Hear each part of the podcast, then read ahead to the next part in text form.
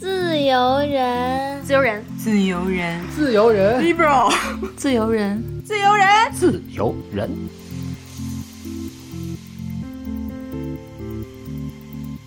在我们正片播出之前，我们有一个好的消息要告诉大家。是的，就是我们又要招人啦。嗯，之前听了我们坏世界好工作的这一期之后，有很多很多给我们投稿然后发简历的朋友，但那个时候我们确实没有职位放开，但是现在就是一个特别好的时机。对，就是我们要招的呢，是一位兼职的设计师。也是一个很重要的岗位，对我们的整个内容来说，嗯，因为我们还是在做创作嘛，然后在做内容，所以还是希望大家对于我们的节目的主题呀，然后我们的一些理念有基本的一个认知。说实话，就是想找到特别懂我们的人，然后用绘画呀，然后用设计的、用图案的这种方式去表现出来我们每一期想要表达的一些意向。吧，就是希望你是一个有强烈的想用视觉说话的欲望的人啊。详情呢，我们会放在评论区，大家可以点击这个文章。然后这一期节目呢，其实是我们几个月前录的一期节目。对，嗯，对，所以其中提到的一些。很羞耻的小游戏，还有一些例子也是当时我们那个时期特别热衷谈论的。对，但是呢，我们是非常喜欢这期节目，也是久违的我们三位主播再次合体的一期节目，非常非常欢乐。嗯，那就话不多说，祝大家收听愉快，正片开始。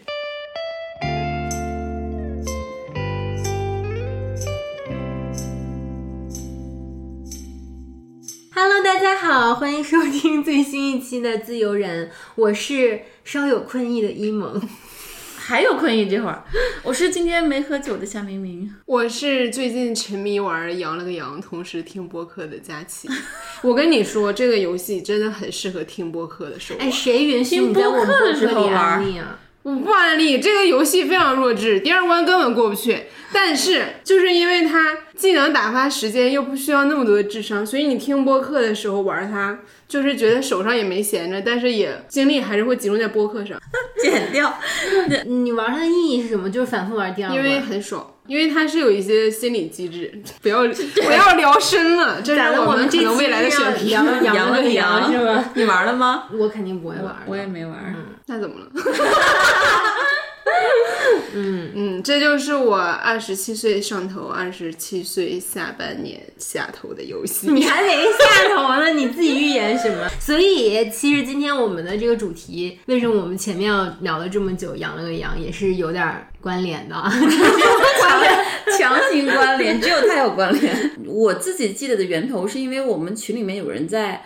疯狂的聊安兰德的源泉，哦，聊的我后来忍不住说，我说我十年前对他很上头，但是我现在已经。下头了，对安兰德，嗯，但是在群里面只有空说了那么几句吧，所以我们就说可以聊一下年轻时候上头，后来下头的这些人和事儿。哎，我们要解释一下到底什么是上头吗？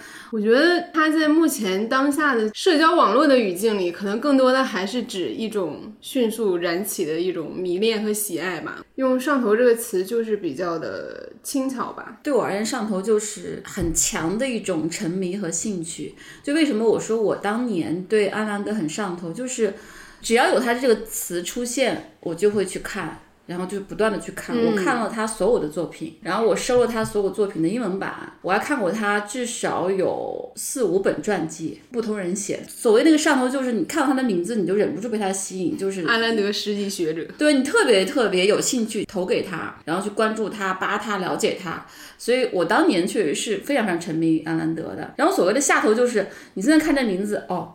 就这样，就是你不再有当年那种激情了，所以我觉得上头跟下头其实真的是有蛮强烈的一个情感跟兴趣在里面。嗯，看到一个讨论，就说下头是不是就是祛魅？我觉得下头不是祛魅，对，下头可能还没有到那个程度，他就是有时候也不需要什么理由，没有那么沉迷了，他对我的兴趣也没那么大。对，我觉得有时候下头一个是兴趣没有了，再一个有时候也包含一些负面情绪吧，就这一刻让你很下头，其实是带一点负面情绪。在里面的语境很宽泛的，没错没错。对于我来讲，我觉得上头它就是 crush，嗯，就是它一定是非常短暂的，因为你听“上头”这个词，就是感觉你的整个那个状态非常非常亢奋。那一个人他是不可能持续在这个精神亢奋的状态下的，所以我觉得他一定就是比较短暂的火花吧。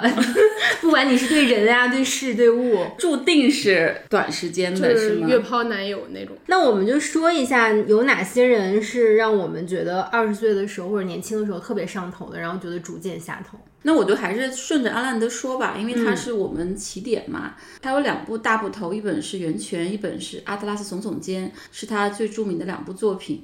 我那年春节我印象特别清楚，刚好是又像我今年春节一样大病一场，就刚放假我就大病一场。那是二零一零年还是一一年吧？那真的是十年的，真的是十年。然后当时就病得很重，两周吧，我基本上就一直在那个沙发上跟床上躺着吃药，然后饭都很少吃。只要我醒了，就在看那个书，看他好几本传记，有中国人写的，有好几个美国人写的。还有他自己的很多文章。我说，就是我生命中有两个女人是非常重要的，两座高峰，一个是个女巫婆，是安兰德；一个是女神，是伍尔夫。嗯，包括安兰德后来他不是粉丝非常多嘛，到现在美国还有他的协会。我后来还给那个协会注册写信，后来给我邮过来一本英文版的小册子等等。而且看过他的好几部电影。我觉得安兰德他最核心的就是激励我们的，或者说启发我们，就是他把人分为原创者跟二手货，对吧？有一类人是。创造者，一类人是二手货。当时你在二十多岁的年纪，你站起来一看你周围的世界，你觉得天啊，世界就是这样子的。人就分两种，你坐在办公室，或者说你采访对象，或者说你在家里面，你看人就是分两种，就一类他有特别强的创造力、原创想法、激情，嗯，然后魅力；另一种人就是以。平庸的二手货，因为他所有的想法，然后他总是被带领，他没有自己的那种驱动性和魅力等等，所以你一看你就觉得话，他说的太准，他一下就把我觉得这个模糊的世界变得特别特别清晰。再一个，他书里面的人物都特别的有英雄主义，嗯，特别的强大，能力很强，然后光芒四射，你会天然对应自己就一定是那个创造者，自己就一定是那个英雄，和自己不一样的人，让你鄙视的人就是那个二手货。当时我觉得他给了我很大的精神能量。再一个，阿兰德个人是很有魅力的。他反正传记里面这么写，他八九岁就立志，我这一生就要当作家。而当时我也立过这个志。对，然后我觉得这个很有可能也是他后来传记作家有一些那个什么。然后二十出头吧，就从俄罗斯逃到美国去，然后一辈子就被美国的这个资本主义，然后新兴的工业化就特别特别的吸引跟崇拜。她长得也很美，年轻时候也很有性格，然后她就遇到一个好莱坞的一个男明星，就嫁给他等等，后来就出书。刚开始写书也非常艰难，从写剧本开始赚钱，后来等于是他一个俄罗斯逃到美国的一个流亡者。他开始学英语，用英语写作，后来在英语世界取得那么大的成就。后来号称他的书卖出的去的比圣经还要多，而且很多人都会说这本书改变了我的人生等等。就像这种特别有主动性、然后激情、进取心的人，特别容易被安兰德吸引。但是。当时我其实看她生活当中很多八卦的时候，我也觉得哇，这女人特别酷。为什么叫她巫婆？她很像一个邪教教主。她不是后来有很多很多粉丝读者，他们就成为一个有 点类似于当现在这个社群吧，然后去讲课啊、培训啊，大家学她的文章、学她的这个小说，然后讨论啊等等，就是一个 很有趣，就是一个社群。然后当时你会觉得她她很酷，她在很多方面看起来都像一个女性榜样。因为比如说她嫁了个男人，这男人后来就等于是也没有什么成就，基本上服务于她。然后她就一心搞事业，然后写作，非常非常痴迷于写作。他也不育，他没有生孩子等等。但你如果再细看的话，我觉得阿兰德本质上是一个精神男人，而且他睡粉。就真真的是那一段还挺精彩的，就是他的一个年轻的男读者带他女朋友一起去见阿兰德，后来这个小男生就成为整合他的读者群的一个小 leader。这四个人也也很有意思，就是阿兰德就跟她老公说，我现在要跟他睡，对他就是我的这个身体需求。他这小男友也跟他女朋友说了，就后来有点强行把他的小女友和他老公凑成一对儿。这也嗯不必吧。有些艰难。然后，但是呢，就是他在安兰德在他的关系中，他是绝对的中心，他等于是完全是一个性倒转。她的老公是她的工具人，她这小男友也是她的工具人。后来，小男友因为得到了安兰德的宠爱，然后就在这个社群里面就是一个王一样的存在，然后赚钱呀，然后一人之下，做培训呀，然后等等。但是后来他们两个怎么掰了呢？因为他这个小男友又有了新的女朋友，然后这个阿兰德知道之后就暴怒，然后书里面跟电影里面都有。后来阿兰德发现之后，就给了这个小男友一巴掌，说 “You are nothing without me”，然后就把他轰出去了。没了我，你啥也不是。对，因为你不再忠诚于我，我就把你驱逐了。你想这个粉头跟这个偶像有这样撕连对，就是光明正大的肉体关系，然后老公也很尴尬，然后这个粉头的这个女友其实也是一很尴尬的存在。后来他这个就小男友的女友也写了一本回忆录，讲了那段时间对他的这种精神摧残吧等等。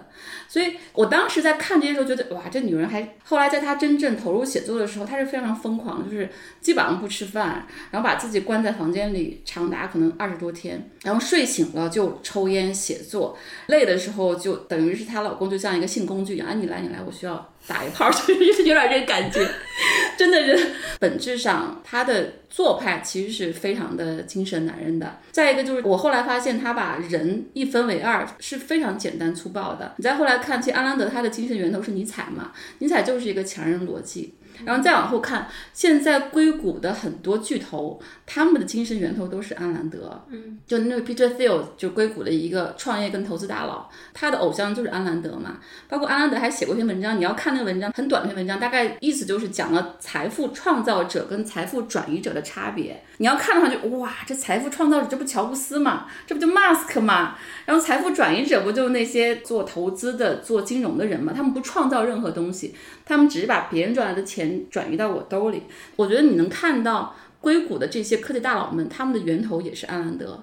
我最早看到这些时候，我觉得哎呀挺酷的啊！这些硅谷大佬们，你们的这个精神源头不就是一个女性嘛？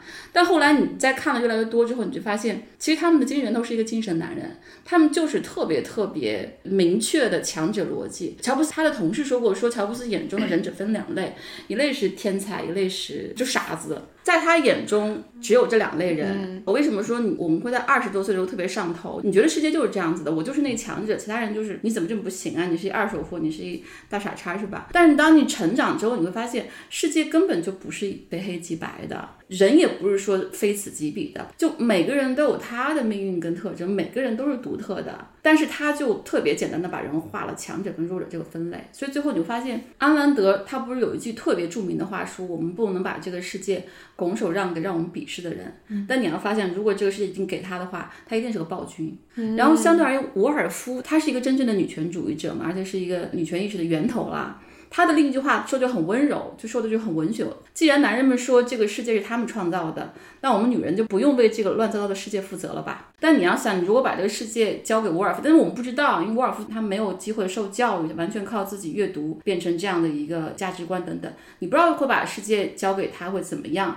但是我非常确定，你如果把这个世界交给安兰德，他以后一定是一个暴君，然后其他人都是他的工具。你能从他的社群里面看出来，他的社群后来乌烟瘴气、分等级。你看一个非常优秀的女性，看她的精神力量，看她的作品，看她的主张，但是你还要看她的行为的，看她日常生活中到底是一个什么样的模式。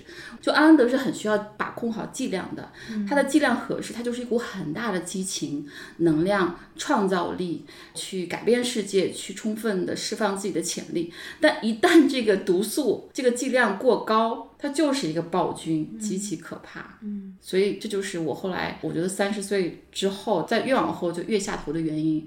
我觉得也是比较曲折的一个联系。我不知道大家知不知道连月，连月不是这两年就变成了另外一个人嘛？然后我上次看到有一个朋友评论他，真的找到连岳的精神之父源头也是尼采，然后中间也隔了一个安安德。你看。当年我们多喜欢连岳呀！我不知道你们当年有没有喜欢过他，因为我当年看过他很多很多的专栏，我就一篇不落。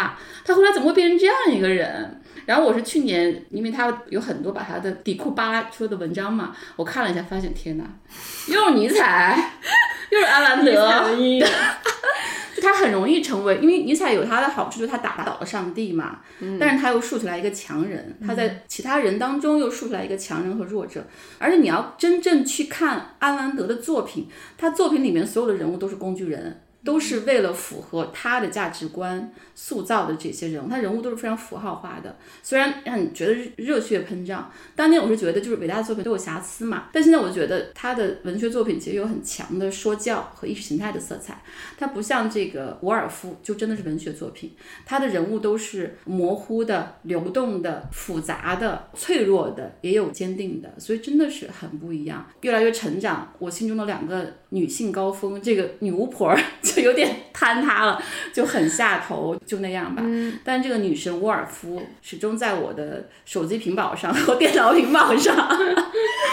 然后我很多就之前有一些男性朋友说：“哎，你家你这手机屏保怎么不是你闺女？这女的谁呀？”我说：“这女的比我闺女还重要。” 我的精神之母。对，但是我不是想让大家不要去读阿兰德啊，喜欢读一定要去读，而且阿特拉斯总统间要远远完整丰富于这个源泉。很多人就只不源泉，其实应该去看阿兰德集大成者的这个阿特拉斯总统间，然后慢慢的去理解品味这个人物，在等待时间跟岁月的变化，你能看清楚他到底给你的是什么东西。嗯，港台流行音乐。在我小时候就是特别盛行的时候，那个时候你就会听大量的孙燕姿啊、蔡依林啊、周杰伦啊，但是好像我都没有特别上头、特别喜欢，不像就是佳琪她喜欢五月天，就是爱了那么多年，对，持续很多年，然后会去。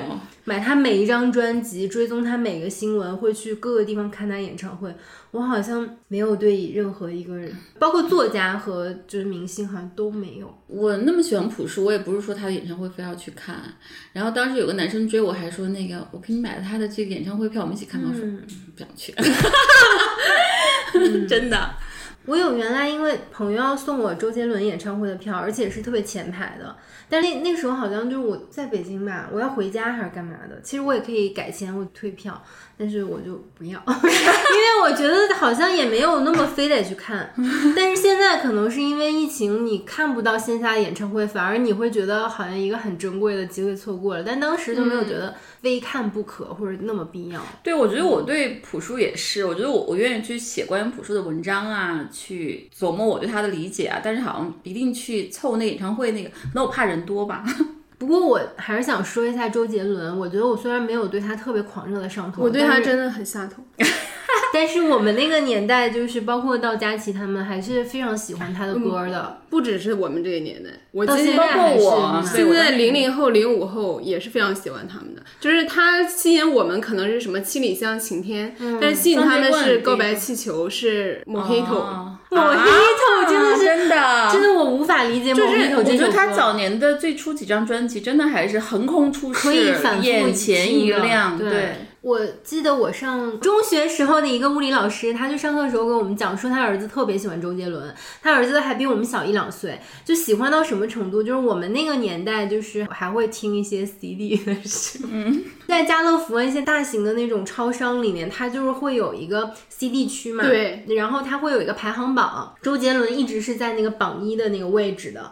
他因为喜欢周杰伦，周杰伦那时候和蔡依林传绯闻嘛，就说他俩是金童玉女，所以他连带着也特别喜欢蔡依林。可是呢，突然凭空出世了一个人叫刀郎，他就把那个第一位置给占据了，然后每天第一的那个位置摆的 CD 就是刀郎。他每天放学第一件事就是到超市。把周杰伦的 CD 摆到第一的位置，把刀郎的 CD 挪到下面，然后又想一想不行，然后把蔡依林的那个放在第二的位置，然后就每天如此。我想那个超市的工作人员应该也挺困惑，就哎，我今天不是摆了刀郎，怎么又变成周杰伦了？自动上涨排。那你要现在来看，蔡依林真的比周杰伦出色多了，她的成就。嗯，我觉得周杰伦。我对他真的是非常下头，而且是近几年，虽然不能说有什么系统性的研究，咱们对音乐的理解还是一个普通听歌群众，就是你如果让群众，朝阳听歌群众，但是因为他这几年跟五月天的互动是非常密切的，然后导致我们被迫关注，对。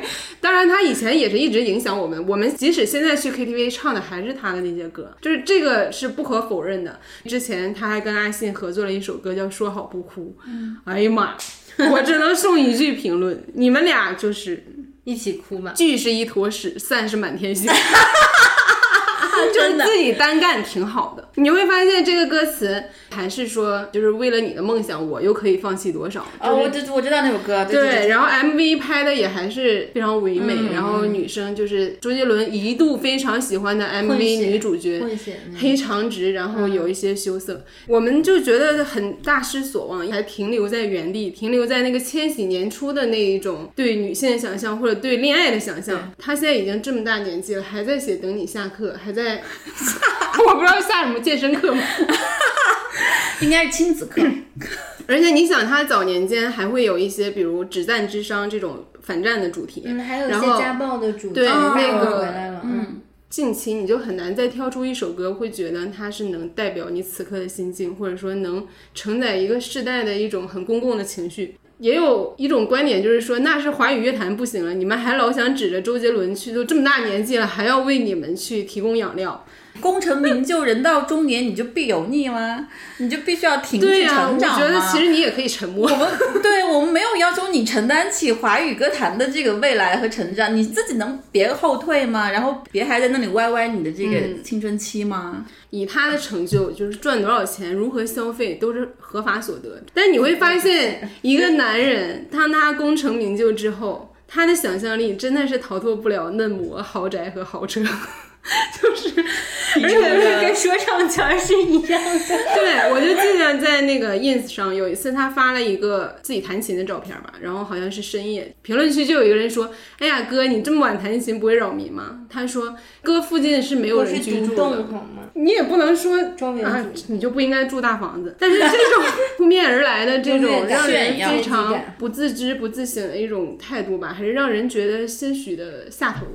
而且你看他新作品那个 MV 跟朗朗，朗朗就是一个让人巨下头的人。我还让那个麦子看，我说你看这个周杰伦新歌里面有一段跟这个朗朗，他后来跟我他说，哎妈，你知道吗？这个片子里面的小提琴是陈瑞配乐的，就陈瑞是一个特别特别年轻、帅气、阳光、很棒的一个小提琴家，但他都没有能够在周杰伦 MV 里面露脸的这个机会，是配乐。然后朗朗那个。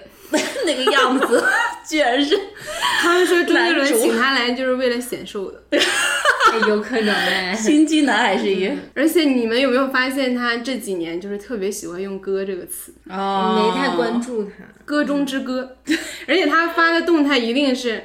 哥今天又怎么怎么？然后他的那个歌里也频繁的出现这个歌词嘛，明明用我就可以，他非要改成哥。过两年就是爷了。嗯，之前有一首歌也是近期啊，我忘了是哪一首，就说是大意就是哥的胸肌你还想靠吗？你有你有胸肌吗？对，我真的不理解。我觉得他小的时候那些作品，因为就是他刚出专辑的时候，虽然我们年龄也很小，但他也很青春，二十出头的时候，就很像就是那种刚刚要学厨的人，然后就是精心会雕琢，就是下班之后会自己在那雕琢一些自己的一些菜，一些私房菜，然后会去做很多那个尝试和创作。然后他现在的作品给我感觉就抹黑头啊什么那些，就很像预制菜，很套路。对他也是精心编曲的，但是他那个编曲就是带着一种套路和就是对他知道大概在几秒钟这个时候就要进入高潮了，然后他的中间那个旋律要一直的去重复，因为会让你上头。对。你看当年，我记得他其实他的歌词啊、话题，还有他整个的吐字啊，还有这个曲风啊，都是一股很清新的一个存在，是吧？跟当时歌坛的那个金曲热门歌曲都不太一样，那种新鲜感还是让人觉得真的是很很喜欢的。其实他当年他在采访中有说过，就是他不是也是中文 R&B 的参与者之一嘛？对。然后因为 R&B 他英文语系唱这个就会特别的流畅，但是你用中文，如果你咬字特别狠，就是。特清楚的话，你会觉得很怪，就很像鼠来宝。对，他说他唱的很模糊，他是觉得人生应该作为一种乐器，不是说他很随意，就是我不想好好唱。所以也正是因为他这种唱法，大家会觉得跟这种曲风结合在一起，就是迅速能走向中国的大众。对就是其实他是有思考的，然后很对音乐的特别的编排。其实嗯我觉得他当时肯定是一个反叛的形象。对但现在嗯没有再去继续开创新的历史，当然这也 OK，但是我觉得你也不要去维护那一种非常老套和落后的东西还。有一种那种浮华之气。他就是喜欢哥特的那些东西我。觉得他和郭敬明很像哎，就他们都很喜欢混血，喜欢古堡。喜欢吸血鬼，就是你看那个《小时代》里面也是，他强行加了很多混血的演员，要不就是给那个谁，后来打造成很混血的那个样子。嗯，陈学冬，对对对，就是我不太懂啊，就我不是说你喜欢混血，或者说喜欢欧洲人的长相不可以，这是你自己的审美，但是你强行加进去，就会让我觉得很你你会觉得哦，是你变了还是我变了？是你没成长还是我 我没成长？所以我觉得他就是根本就是折射，当一个男人他的权势、他的地位已经到达一个顶点的时候，他的追求就是不过如此。对，还有没有其他人让你们觉得逐渐下头的？金庸吧，嗯，嗯，其实我还是很喜欢金庸的，因为我觉得他毕竟还是缔造了一个世界观嘛，就是整个一个武林。我觉得中国人很多的那种对一个不存在的世界的想象，所谓的江湖，整个的那种遥远的寄托，就是完全是在金庸古龙这一套世界观里头。我觉得这个还真的是一个很令人震惊和震撼的成就吧，就是也不能三言两语就把它推翻了。我觉得每个人肯定都很喜欢金庸，因为这个故事实在是太精彩了。而且他写群戏写的那种精彩程度，我觉得我至今看小说是极少看到那种每一个人都照顾到，而且每个人都那么的独特有细节。而且你想，可能屠师大会可能有几千个人在现场，但是他能把几十个人他都能描写上，而且你不会遗漏任何一个人的特征。每个人都很鲜明。对，而且每个人的出场时间都很短，可能就一句台词，然后一个表情，你就牢牢的记住他。但逐渐下头呢，是我觉得之前真的是非常喜欢金庸笔下的那些女主角，就真的非常的喜欢，就每一个都可以为他去立一个传的感觉。对，郭襄，我觉得很多人喜欢她，其实是一种恋爱滤镜，就是她作为一个这样娇憨、这样聪明又很可爱的小姑娘，对杨过的那一种什么一见杨过误终身，什么风铃渡口，包括她后来一个人创立了峨眉派，大家不觉得创立峨眉派是个什么成就，就是觉得一个人可以痴情至此，然后他的徒弟叫风铃师太，这件事情多么的可歌可泣，完全是建立在一个对男性的一个绑定上嘛。对，然后你再去回头看的话，你会发现黄蓉、赵敏、殷素素，就是他们在遇见这个男人之前是什么地位？你想，那个殷素素是就何等心狠手辣的人物，可是当他沉浸在爱情里的时候，很多的那些锋芒、那些锐利、那些绚烂的东西都逐渐消耳。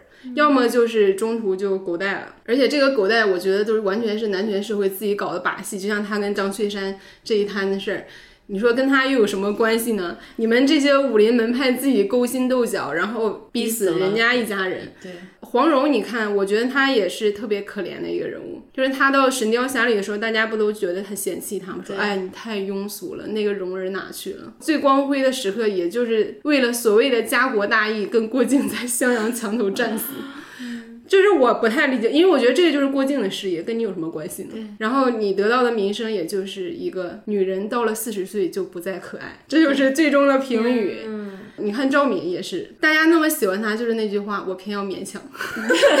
对，还是爱情。你想，她为张无忌放弃的是什么？是一个国家呀，对，人家可是郡主。本来是一开始也是要建立丰功伟业，结果碰到张无忌之后，他就扭转了心思。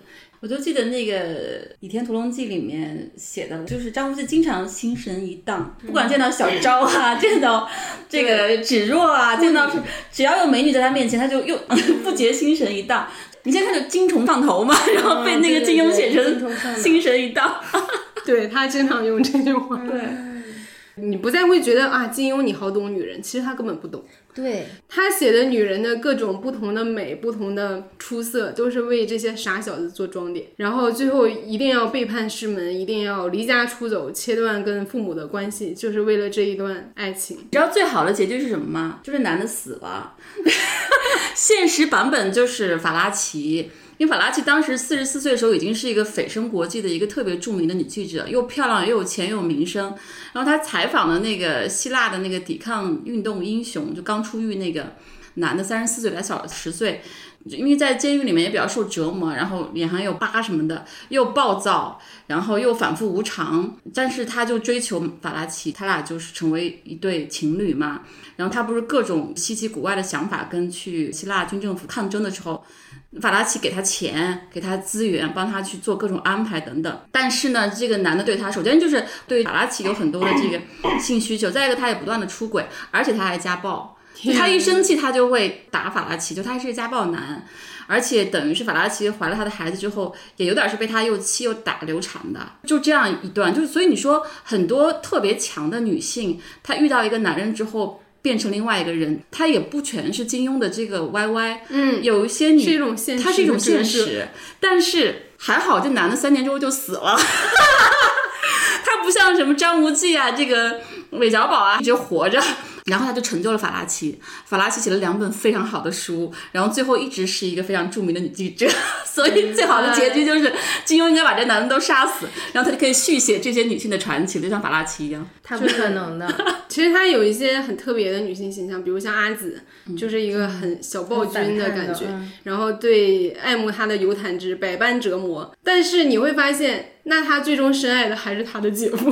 对，还有那个周芷若折磨宋青书也是吧？对，我好喜欢周芷若，我小时候特别喜欢她。对，你看他把周芷若写黑化了，也是因为他失恋嘛，爱而不得，其实变黑化了。周芷若的整条线就是跟张无忌是强绑定的，他的所有的成长史，他的这个人物光环，都是根据张无忌如何对待他而推进的。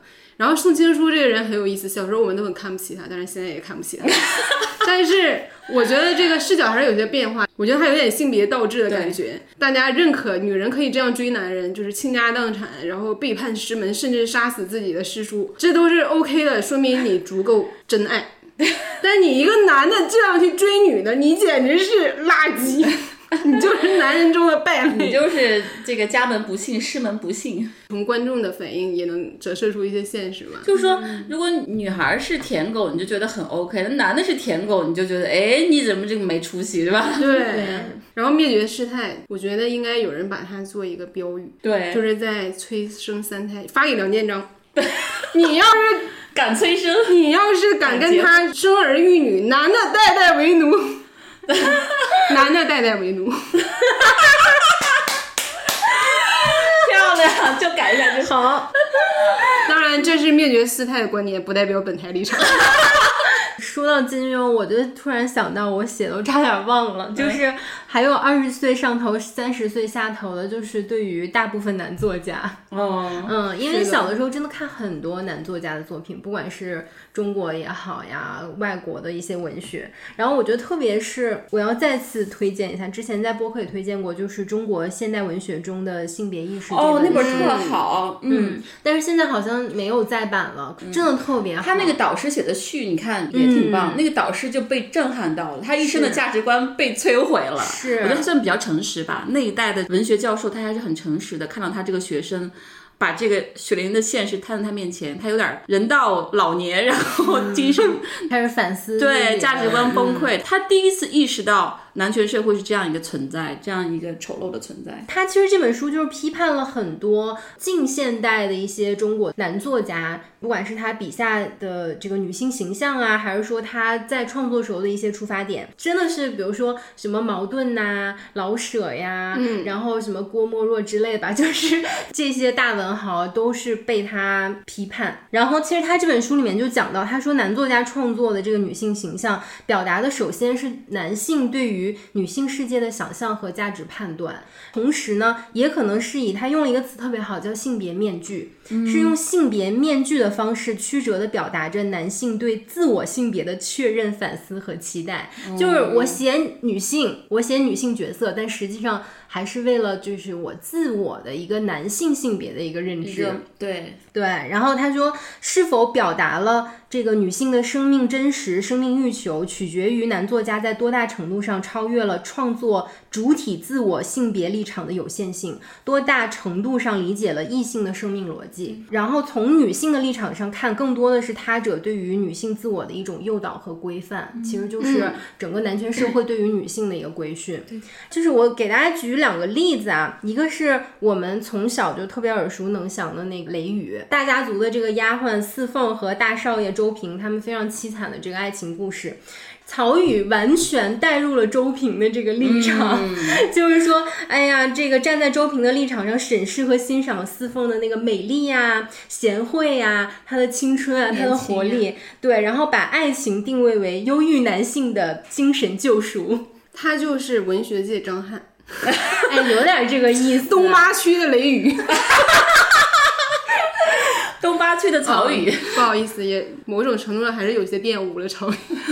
对，然后他其实就把四凤型的一些女性的形象和角色归类为天使型，然后恶女型的代表就是老舍的《四世同堂》里面的两个女性，一个叫大赤包，一个叫橘子，就是这两个女性给我的那个冲击力特别特别强。呃，我当时读这个作品的时候，就是觉得它里面有一种很荒诞的那个诙谐嘛。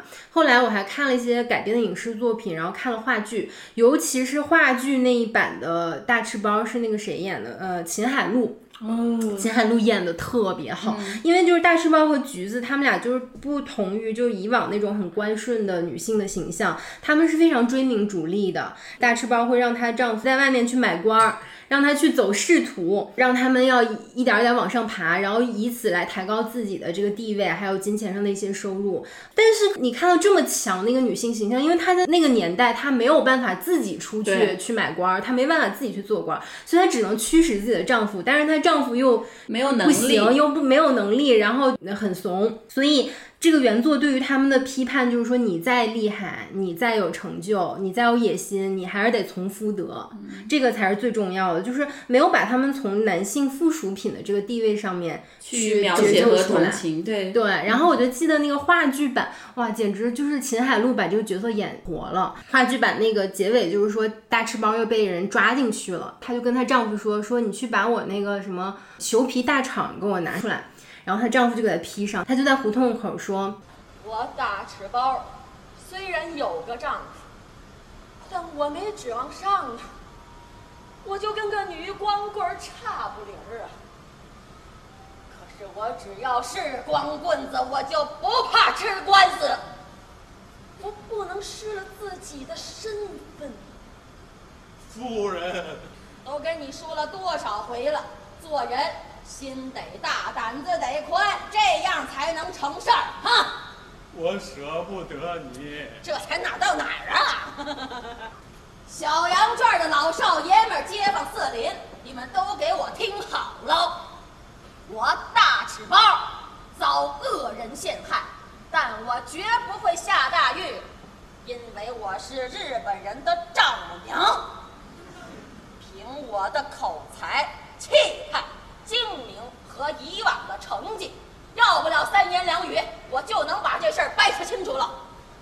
今天我大摇大摆地走出这条胡同，要不了晚个色，他们就得八抬大轿的把我抬回来。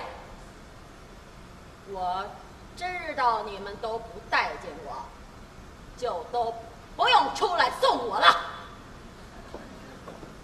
啊呸！一胡同怂包。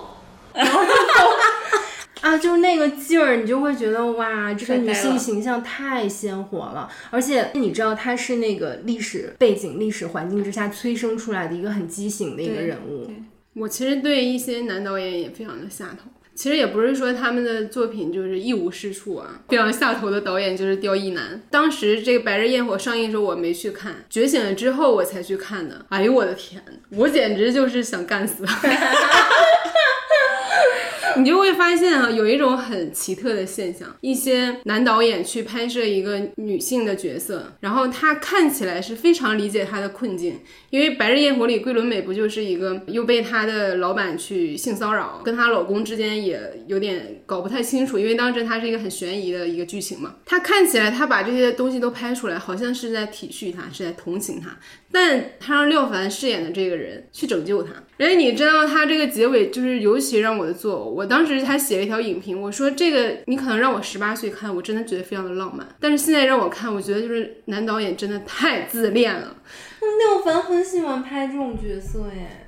然后桂纶镁被抓进去，就是最后一个镜头嘛，廖凡在外边给他放了焰火送行。你有什么脸在这放烟火？不是你，他能进去吗？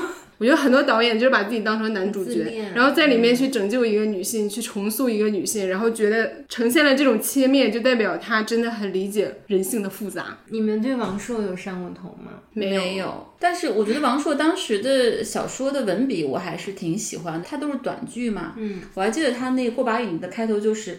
杜梅就像一把刀，什么什么刀，就是他确实是文字上那个节奏感我特别喜欢，但是北京大老爷们儿一直是我的一个很烦的那个，我喜欢北京大妞，但是北京老爷们儿我就我当年看那个一半海水一半火焰，好像还是看的我爸的书，就是王朔文集，嗯，短篇小说，然后我就不太理解，然后后来看电影我就更不理解。他就是讲说这个男的他跟一个女的谈恋爱了，他就不爱搭理这个女的，然后这个女的就非要跟他好。然后他跟他另外一个哥们儿，他们仨就有一个小团伙，然后他们就去仙人跳，就是不断的去把这个女的送去出去仙人跳。然后有一次他们是去晚了还是怎么，这个女孩就其实实际上就被人给强奸了。后来还还被抓了还是怎么的吧，然后反正这女的就要跟他好，怀孕了，然后结果给流产了，然后这个女的就是一瘸一拐的去在医院里走，还是去找他，然后就大腿就往外淌血什么的，然后他都不搭理这个女的。然后我就不懂这个角色设置为什么要这样子。相比之下，还是王小波真的可爱很多，就是永远在线。杂文啊，还有他的小说啊，他也是才情充沛。我觉得这点就是文学这个作品还是要看才情。你如果仅是看才情的话，王小波也是远远高于王朔的。再说思想境界呀，还有他对人的那种现代文明的那种启蒙啊什么的，王小波也是一直上头还未下头的这个，嗯。一直上头还未下头的还有提名吗？鲁迅，鲁迅属于曾经下头，就是我中学的时候，反正不是很喜欢鲁迅的课文，因为老要背，然后什么三味书啊，还有那些小时候看过于缺乏趣味吧。因为我小时候就是看童话呀，什么那些所有童话看过。鲁迅在我眼中就是一个非常沉闷乏味的存在，而且他又不是现代白话文，所以就。不是不仅不上头还下头吧。但是后来真的是毕业之后，首先是有一首小诗，你们知道吗？就鲁迅的那个小诗叫《我的失恋》，不知道哎，我给你们读一下吧。我说。这是鲁迅写的吗？绝无可能，他那个小诗实在是太可爱了。我读几句，然后那个时候就开始关注鲁迅。他说：“我的所爱在山腰，想去寻他山太高，低头无法泪沾袍。爱人赠我百蝶经，回他什么猫头鹰？从从此翻脸不理我，不知何故兮，使我心惊。我的所爱在闹市，想去寻他人拥挤，仰头无法泪沾耳。”爱人赠我双燕图，回他什么冰糖葫芦？从此翻脸不理我，不知何故兮，使我糊涂。我的所爱在河滨，想去寻他河水深，歪头无法泪沾巾。爱人赠我金锁表，回他什么发汗药？从此翻脸不理我，不知何故兮，使我神经衰弱。我的所爱在豪家，想去寻他兮，没有汽车，摇头无法泪如麻。爱人赠我玫瑰花，回他什么赤练蛇？从此翻脸不理我，不知何故兮，由他去吧。因为王朔有一本文集，他的那个题目就来自这儿，就是叫《爱人赠我蒙汗药》吧。嗯他其实是来自于鲁迅这首诗。然后我当时看，哎，鲁迅还有这么可爱俏皮的诗啊！然后我当时就查了这个诗，这个诗其实很有寓意，他当时讽刺的等等。然后后来是读了一本陈丹青写鲁迅的书，叫做《大先生》吧。哇，我当时觉得就太震惊。首先是陈丹青的文笔特别好，再一个就是。因为他不是一个画家嘛，他还花了很大篇幅去描写鲁迅的五官和气质。嗯，他有一种画家的审美在看鲁迅这么有趣啊，这么有魅力啊。然后后来再看他这些作品，就发现根本不是我小时候能够理解的，包括可能课文里面选的是他作品的很小一部分。比较过的鲁迅和胡适，当年胡适是很让人上头的，因为胡适是特别帅帅，然后特别温和，然后应该是有一个台湾作家说过吧，说没有人见到胡适是会不喜欢。就他当时就很年轻的时候去听胡适的演讲嘛，大教室里面全都坐满了。然后胡适来了之后，一看就蹭蹭蹭跑到那个下面去把那个窗户关上，说这个窗户会让坐在窗口的这个女生着凉，然后就又爬上来演讲。就他特别的贴心，就是男女老少谁都喜欢他，又帅又温柔，他也确实很善良嘛，而且他也很有才华。但后来你看时代流转之后，你发现鲁迅的那个深刻，还有我们刚刚不是说到阿兰德他的思想源头是尼采嘛？就鲁迅当年也是非常喜欢尼采的，但他也给我延伸出来说，其实尼采有一个很强的这个强者崇拜。强者逻辑在里面，所以鲁迅还是最后不仅是看透了国民性，他也是非常尊重复杂性的。一方面，他觉得中国人这个奴性太重了；另一方面，他又觉得欧美是一种完全的强盗跟强者逻辑。这是他挣扎的部分，嗯，他纠结的部分，也是他悲观、绝望、虚无的部分。但恰恰他看到了中国人这个奴性不可持续，但是欧美列强的这个强盗逻辑也是不能学习的。那我们中国人应该怎么样有自己的这个人性？他其实真的是足够的深刻、清晰、理性，一直在工作，然后在思考、阅读、写作。不是学医嘛？他对于植物、自然界，他就是个博物学家。对，所以让他非常的全面，然后丰富。其实他的激情是内在的，而且是克制的和理性的。所以其实鲁迅的价值非常非常大，非常非常高，才慢慢意识到这些吧。嗯而且他当时也帮助了一大批作家，像萧红啊什么的。对对真的是特别喜欢萧红。对，就是在他爱的才，对其实我小时候就很喜欢他。对，挺棒。我想起来那个 陈丹青那本书叫《笑谈大先生》，就很早了。我当时特别喜欢那本书。然后我最近在看这本《明暗之间》鲁迅传，是一个日本人写的，日本学者丸尾长喜也也是写的很好的。然后它里面就说到，说鲁迅在日本留学期间，不是就开始讨论思考国民性嘛？他当时就有结论，就说中国人的国民性里面最缺两个东西，一个是诚，一个是爱，就没有诚实诚恳的东西，没有爱。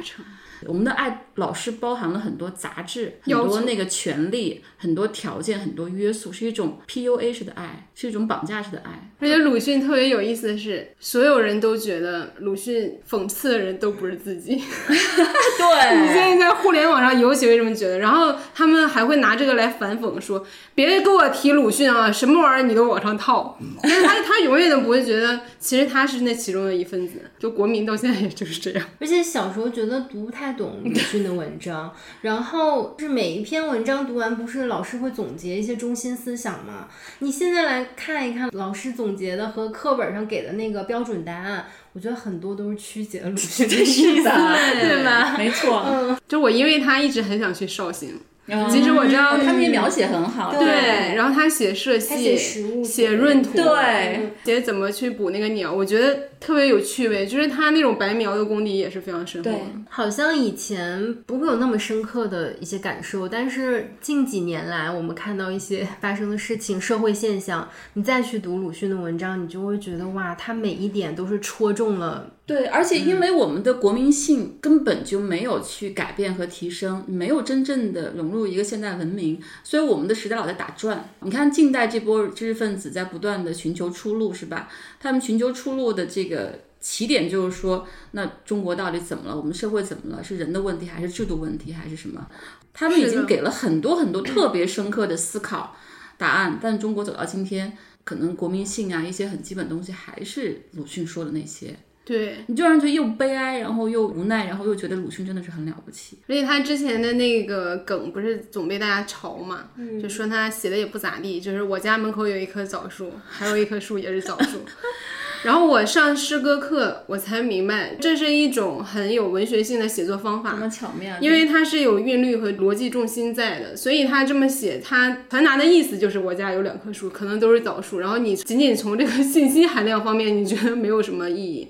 但是它从一个文学的结构上，从一个技巧和韵律，甚至一种音律上，它是一种很常见的文学写作手法。这可能也是凸显我们读书啊，或者说去理解一个人，总是想得到更多实用的信息，就还是实用主义，而不太会去探究它背后一些所谓的无用的东西的美感在。很多文学作品可以当做诗歌来读嘛，因为诗歌确实是语言的高度的体现。你看王小波的很多小说、很多散文是可以当诗来读的，你一段句真的像诗朗诵一样。那个鲁迅也是。那王朔他虽然短句，但他就是重点在人物和情节，他要文学性，他真的是就是差远了。是对，嗯是而且王小波笔下的女性也都特别有意思，嗯然后特对特别带劲儿，感觉。对我 特别喜欢王二，我 们对，就各种的这个丰富、妖娆、另类。对，嗯，刚才说了很多这个上头下头，然后坐过山车般的人。对，其实还有很多人之外的事情，是我们曾经非常痴迷或者习惯性的去使用它的一种思维方式也好，还是生活方式也好，就是经过了很长一段时间之后，我们也产生了很多变化。就刚才一萌说到我追星的事情嘛，因为它还是给我带来了很强的精神力量。刚刚成年，然后非常叛逆，很想要去找到一个坐标的时候，就是他们的出现是填补了我这个空白。给了我那段时间真的是很大的精神安慰，甚至陪我度过了一些艰难的时光。当然，这种话术你们在各大粉丝的嘴里都会听到。这两年我尤其有一个很不一样的视角，一方面是因为年龄，你不可能像过去那样去做一些很消耗精力的事情，他们也不是走那种流量路线的，也不需要你去给他打榜、去刷屏这些东西。一个是这方面，另外一方面是因为说年龄成长起来，你的世界更丰富了，就是不只是他这么一个坐标存在。就是除了这两点之外，我有了一个新的。感触是我不再觉得他是一个高高在上的形象，我要去成为或者说仰望的人。我们就是同行啊，你们搞乐队不就是创业吗？不就创作吗？对，而且你知道，乐队它真的就是那种创业的感觉，就是创业团队，因为他们也是一起做一个事儿，然后他们火了怎么分钱？你知道很多乐队走不长，咱们先不说它的音乐性够不够，它的内容可不可以，很多时候是他们人之间的问题都没有处理好他。们的关系。我是去地上还是去地下，甚至都够他们纠结几年的，种种的这种桎梏在这儿，所以我觉得我看到五月天更多很像一种 行业楷模。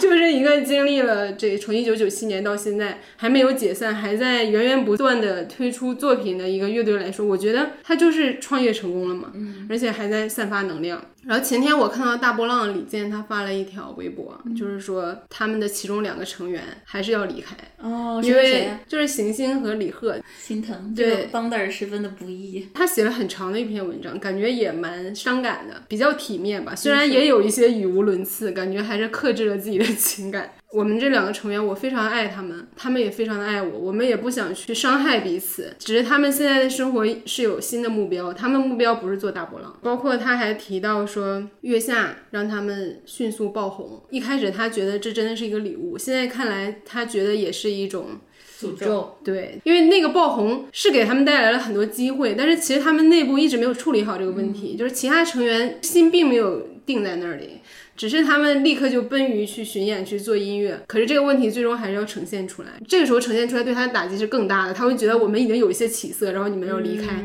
然后你会发现，真的，你所追的一个偶像，即使他不是一个乐队，比如他有自己的工作室，其实也是在创业嘛。你会发现，他们没有比你高多少，就是会遇到你在工作中遇到的问题，然后他们还会有一些成功的经验，这样一种很平视的角度，确实某种意义上你离他更近了。创始人就这一点最悲哀和孤独了，因为这个创业这个事情，所有人都可以离开，就创始人不能离开，他也不会离 我开。我也离开，当所有人都离开的时候，可能创业者、创始人还要想，我要不要继续？我如果放弃的话，那这一切就结束；但如果我不放弃的话，我就要找新的人，然后愿意跟我一起往下走的。在他这里没有终点的。我觉得我特别下头的一个东西叫做观念吧。我觉得年轻的时候刚当记者啊，包括后来，我觉得很多年都非常沉迷于各种理念、观念和主义。包括你做公司报道啊。然后去做宏观经济的一些报道啊，各种各样的事情，你会特别迷恋有一个人告诉你他是什么样的态度。比如说中国经济会过热啊，还是会低迷呀？然后你怎么看中美的这个分裂呀？包括你怎么看女权主义啊？就等等一切一切，你非常在乎某些人给你他明确的态度和观点和立场。我之前是觉得你有这个东西，你有观念，有明确的态度，你才显得比较的。清醒，就以前会比较迷恋这种人，而且你发现这些制造观念的都是有权有势有地位，对吧？因为他有话语权，你必然会去听他讲他的观念和立场。但这些年就越来越下头了，一个就是如果你看到他们真实生活当中的很多做法行动。你就会觉得天哪，你知和行实在是差太远了，就三观尽碎。我有一个朋友，他是做国内的一个特别特别大型的著名的会议的，做了好多年的一个朋友。他说他做这么多年下来，就就非常的虚无主义，三观尽碎。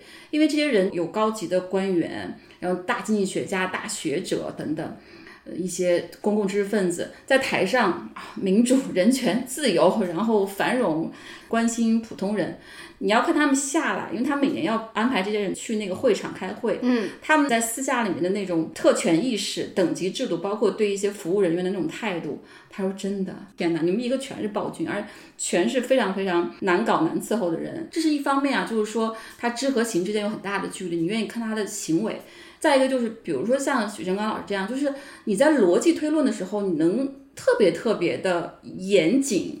然后特别的符合这个逻辑，但是其实现实世界真的是很复杂的，它不在你的一个推论当中。就包括你看，徐成刚老师说我们现在这个局面这么糟糕，其实关于中国经济问题，比如说零八年之前你们都还小，当时都有一轮非常非常热闹的中国经济崩溃论等等，但后来我们就特别奇葩的，就房地产一下把这市场起来了等等。你要去听这些逻辑，但千万不要被这些逻辑。去操控、绑架和损耗心情，因为这样逻辑有无数个，而且都还蛮对的。你要是像我一样采访过很多宏观经济学家，他们谈土地、谈银行、谈宏观经济，每个人都就很自强，对啊，每个人都觉得好有道理。但是现实世界不是按你的逻辑发展的，所以就是行动。现实世界其实比那些逻辑推论要更重要。很多时候我们都很迷恋自己头脑里面那个逻辑、那个观点、那个判断、那个偏好。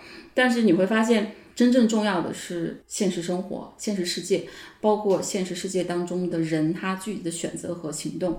但是现在我就发现，我就会更加迷恋故事、经验、具体的选择和行为。这为什么我喜欢我们的女孩故事？它是真实的人、真实的生活、真实的这个经验和选择。还有真实的困境，包括职场，我们也喜欢听别人到底是在这个职场当中遭遇了什么，他遇到什么样的老板，他做什么工作，他遇到什么挑战。我觉得这些东西对我而言就更加的有质感，更加的真实，对，然后更加的值得去投入我的注意力。那但是头脑中的东西也会听也会看，但是你会非常的警惕。嗯，我也希望就是我们很多年轻人可以对观念下头吧，因为年轻时候你特别去。自由主义跟什么极权主义是吧？然后女权主义跟什么，你就很迷恋这些概念。包括当年就是主义跟问题之争嘛。我现在就更加觉得问题第一，蛮大的一个转变吧，从二十到三十到四十，嗯。那这个还是很彻底的转变，而且对你来说应该也 挺不容易，毕竟也是从那样领域出来。对，是的，是的。我觉得一个是感谢成长吧，再一个就是看到更多吧，尤其是跟更具体的人去相处，你就发现什么是真的，什么是更重要的。什么是假的？是虚伪的？是脆弱的？一萌呢？我还很认真的总结了一下，我在想是什么，可能是奢侈品吧。好棒！其实，在节目里说过好多次了。我二十岁的时候对奢侈品特别的上头。嗯，就是买了第一个 LV 的包包的时候就特别特别开心，但是你会发现那个开心持续不了太久的时间，因为它有新品款式啊，对呀，你不可能总是背一个包，然后你就会需要第二个、第三个、第四个包。你买完包之后，你觉得那我还需要一双什么样的鞋？然后我可能还要配一些什么样的衣服？就这个消费主义是一点一点侵蚀我的，当然到现在还是有些 残存的封建余孽。就是小时候很迷恋大牌和 logo，感觉好像就是你穿上了这个大牌，你就变成了大牌。就是对我来讲，是一种好像你的收入啊，然后你的身份、你的品味的那种象征。尤其是在迪拜的那两年，因为所有的欧美的那些流行的，不管是大牌也好，年轻的那些潮牌也好，大的餐饮品牌，在迪拜全都有分店。对我，我们当时腾讯的同事，我们有一年去迪拜团建，哇，我们同事那个在迪拜疯狂的采购奢侈品，我觉得都震惊了。对他每年有两次特别大的购物节，一个是七月份，一个是十二月份。哎我们当年好像就是七八月份去的。对，杜拜帽它会大打折，就是它有一片，就是哎呀，为什么说起来有点兴奋？往日回忆，对，一说起来又上头了。就是它卖鞋的品牌，它真的是里面云集了所有大牌的鞋，而且它打折打的特别狠。但是像我们这种鞋码的人，就是三十七、三十八不是太好买。可是如果你大概是四十号左右，或者你三五、三六，你就能挑到很多又便宜又好看的鞋。又上头了，你看他一脸上头的表情，那个眼睛冒光了。就是真的是那种，就是比如七八千的鞋，它可能打折到一千多块钱哦。真的，你看，因为他有些放光了。对，断码了什么就很便宜，甚至比欧洲买还便宜，而且迪拜免税嘛。Anyway，反正就是就很上头吧。然后 就是大家都是过着这样的生活，然后你身边的朋友啊，大家也都是觉得就很正常，然后觉得我要持续这种生活方式，一直到三十岁之后吧，好像逐渐就是对奢侈品有点下头了，到现在几乎就是不太买了。但是可能我会一年，比如说有一些 Coda 就是自己买，就真的很喜欢很喜欢，觉得它设计特别好，可能会买个几件呢，但是很严格的在控制量了，然后会发现自己的状态就更自由跟更自在了吧，就很像莉莉丝说的，就是女性主义加上这种极简主义，但是我不算太极简啊，就是说去消费主义的这个方向结合起来，真的是觉得哦太自由了，我太舒服了，我每天都背帆布包，我还是很开心，然后跟二十多岁那种特别急于要结婚啊、生孩子，然后每天都在想这个我怎么样能嫁得更好的一个状态完全不一样。就是其实我们今天重点不会放在这个女性主义觉醒上，但是我的确觉得它在我。从二十岁跨入到三十岁的这个两三年，给我极大的改变，让我真的觉得现在的状态太好了。我二十多岁的时候真的不快乐，现在是真正的快乐。嗯，真的是。所以我们想跟所有二十岁不快乐的女孩说，其实三十岁你就会快乐，四十岁你会更快乐，五十岁你会更更快乐，八十岁你就升天了，对，真的升天，九十岁才能更升天。其实我也有一个变化，就是从一萌这里延续的话。突然想起来，但有一点抽象。我觉得我之前还是非常追求一种纯粹性。你是知道人间是很复杂的，人是很复杂的。然后你去看电影或者看一个作品，如果它呈现一个很单一的形象，你也是很看不上的，就觉得这个人不懂人。这些东西你都觉得你是接受复杂性的。然后后来我会觉得是一种叶公好龙。就是其实没有那么深刻的理解复杂性，至今身上还是有一种天真在。然后我一直在想，我为什么会有这种东西？难道是因为我没见过什么这个世界上的纷纷扰扰吗？你也不能说完全没见过，而且我这个家庭，我妈的这个工作性质，其实我是见过很多的，但是我没有把它真正的纳入我的思考体系。就是我总是觉得一种非常旁观的姿态，就是你看他还是好像在看一种审美对象。所以一旦一些非常复杂的情境发生，或者说一个非常复杂的选择在你面前的时候，你就会觉得人为什么会这样？但是你忘了，哎，你之前看电影的时候，那里面的人多么的尊重复杂性。对，那个人那么简单，你不是很看不上人家吗？确实很多事情暴露出我对那种纯粹性的迷恋，就是那种很极致的一种不掺杂质的说不上来的喜爱。当然，我也不觉得这两个就哪个一定好，一定不好，只是嗯，在一些具体的情境的时候，或者说你要做到言行一致吧，就是这样才有助于你去理解人，然后也理解你自己。对，我觉得其实。比如说，我们小时候肯定是纯身体经验，对吧？从自己出发，然后后来你社会化之后，你就被家长、学校、社会、老板开始塑造你的头脑。其实等到你再成长之后，你要从头脑回到你的身体经验的，就是你要回到自己的感受，而且回到你到底真正对什么东西是敞开的，是封闭的，然后它来自于你真实的体验和选择和感受，这东西才是更实在的。这就是那句话说的，为什么听了那么多道理还是过不好这一生？因为你并没有按那些道理去生活，你真正让你的具体生活检验一下那些道理。那你就知道它到底适不适用你的人生了。嗯，如果说你又能从你自己的人生当中长出来你自己关于人生的道理，对于一切的理解，那就真的是非常非常牢固了。嗯，但我觉得这个过程就是你是一个混合态，也是挺迷人的。因为我觉得天真这种特质，在你处理具体的事情上是有一些问题、风险，或者别人都不太会有的情绪，但你自己会有，你会承受一些双倍的痛苦什么的。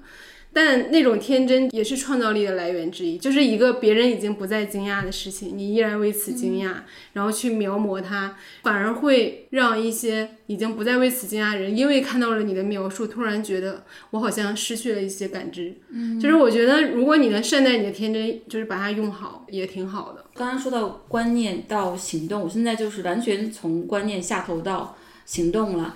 刚好前两天读到一句话，他说语言是我们思维的产物，然后行动是移动的语言。因为好多年我都是观念的动物，而且我有文字能力跟口头能力，你就会更加倾向于在这方面去释放跟发挥你的这个能量。但是行动真的很重要。我还觉得我二十多岁的时候，对于一些女性榜样特别上头。嗯，也不一一定是女性榜样，就是说在各个行业特别出色、特别优秀，然后同时她的。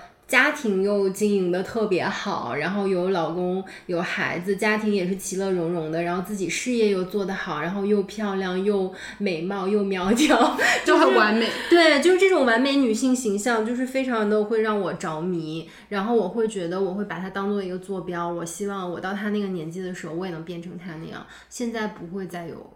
其实到现在，这类女性都是一个。迷思都是一个榜样，就 you can have it all，或者 you can't have it all，就你到能不能同时拥有一切，这个仍然是一个对女性最大的迷思。我们从来不会去想一个男人他是不是家庭幸福，是不是亲子关系和谐，他的孩子是不是爱他崇拜他。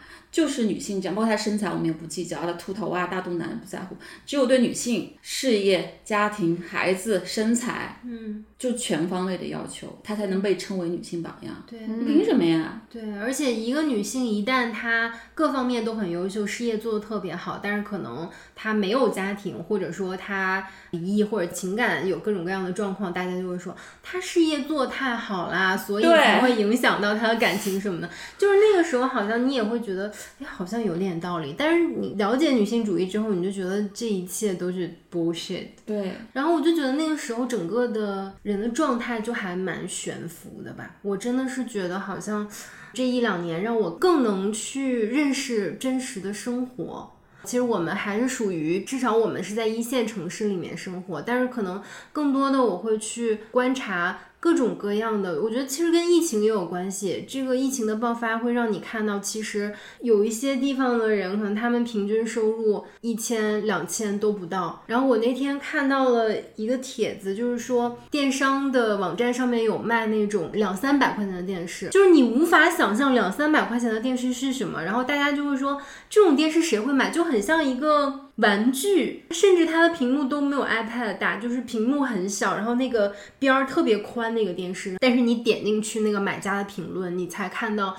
哦，真实的人间其实还有那样子的生活，有很多很多人买了它，放在特别特别小的、特别特别简陋粗糙的那个出租屋里面。对，然后那个就是他最大的每天的娱乐，甚至是精神生活的一个来源。对，就是中国六亿人到九亿人月收入一千以下，而这当中可能有一半五亿是五百块钱之下，就其实差异是非常大的。包括人力资本，就是可能中国只有百分之三十多的高中毕业生。剩下大部分就是初中辍学了，确实很多时候都生活在一个泡泡里。那如果上头是一种多巴胺的话，那什么是内啡肽呢？是热爱吗？对，持久的热爱吗？对，持续的激情吧。嗯，而且是那种经得起时间检验的。对，而且是非常理性的吧？就是你知道为什么？而且你看那些最好的传记作品。它都是会体现这个人的完整性的。作者肯定是对这个传主非常迷恋的，但是最好的传记一定会讲这个人的局限性，他的性格的缺陷，还有他的很多 bug 啊等等。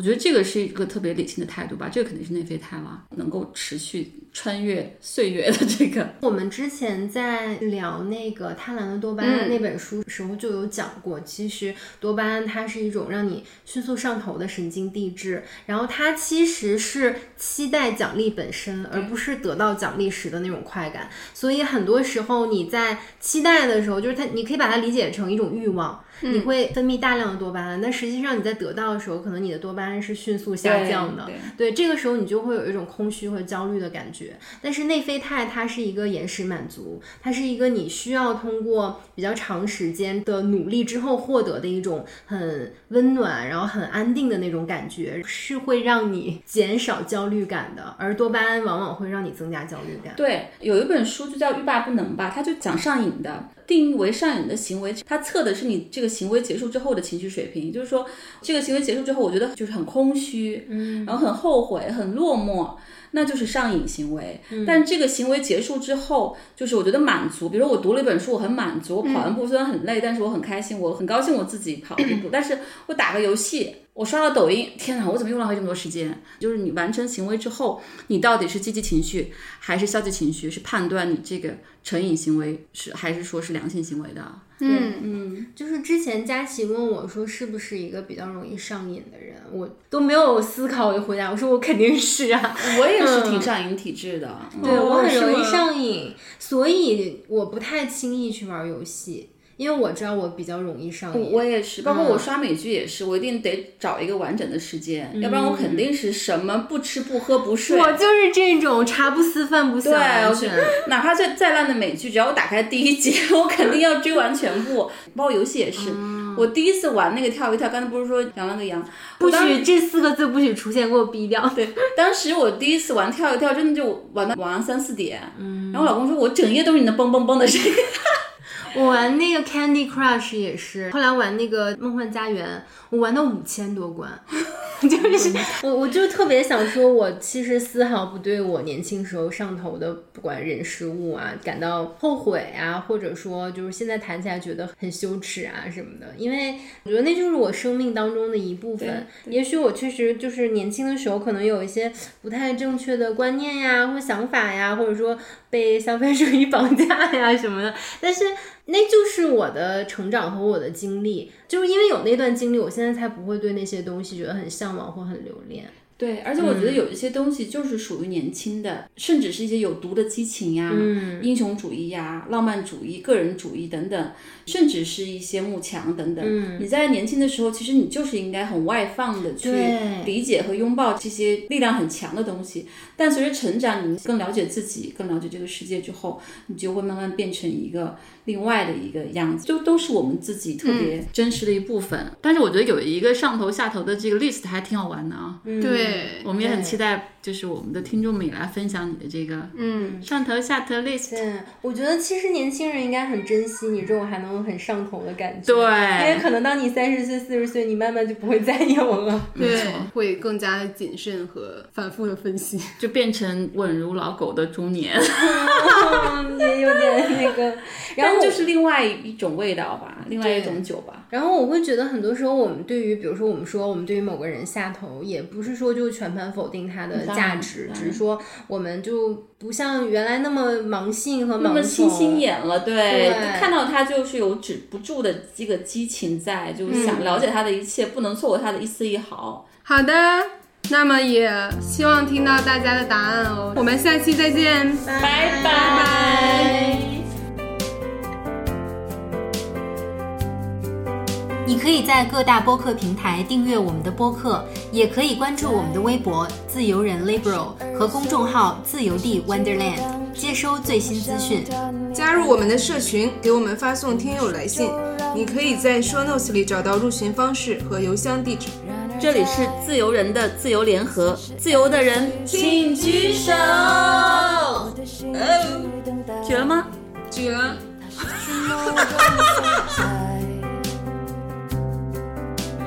得不到的就更加爱，太容易来的就不理睬。其实谁不想遇见真爱？爱的绝对，爱的坦白，以为遇上。了就会明白，但每次他只留下惊鸿一瞥的感慨。而我越来越不懂爱。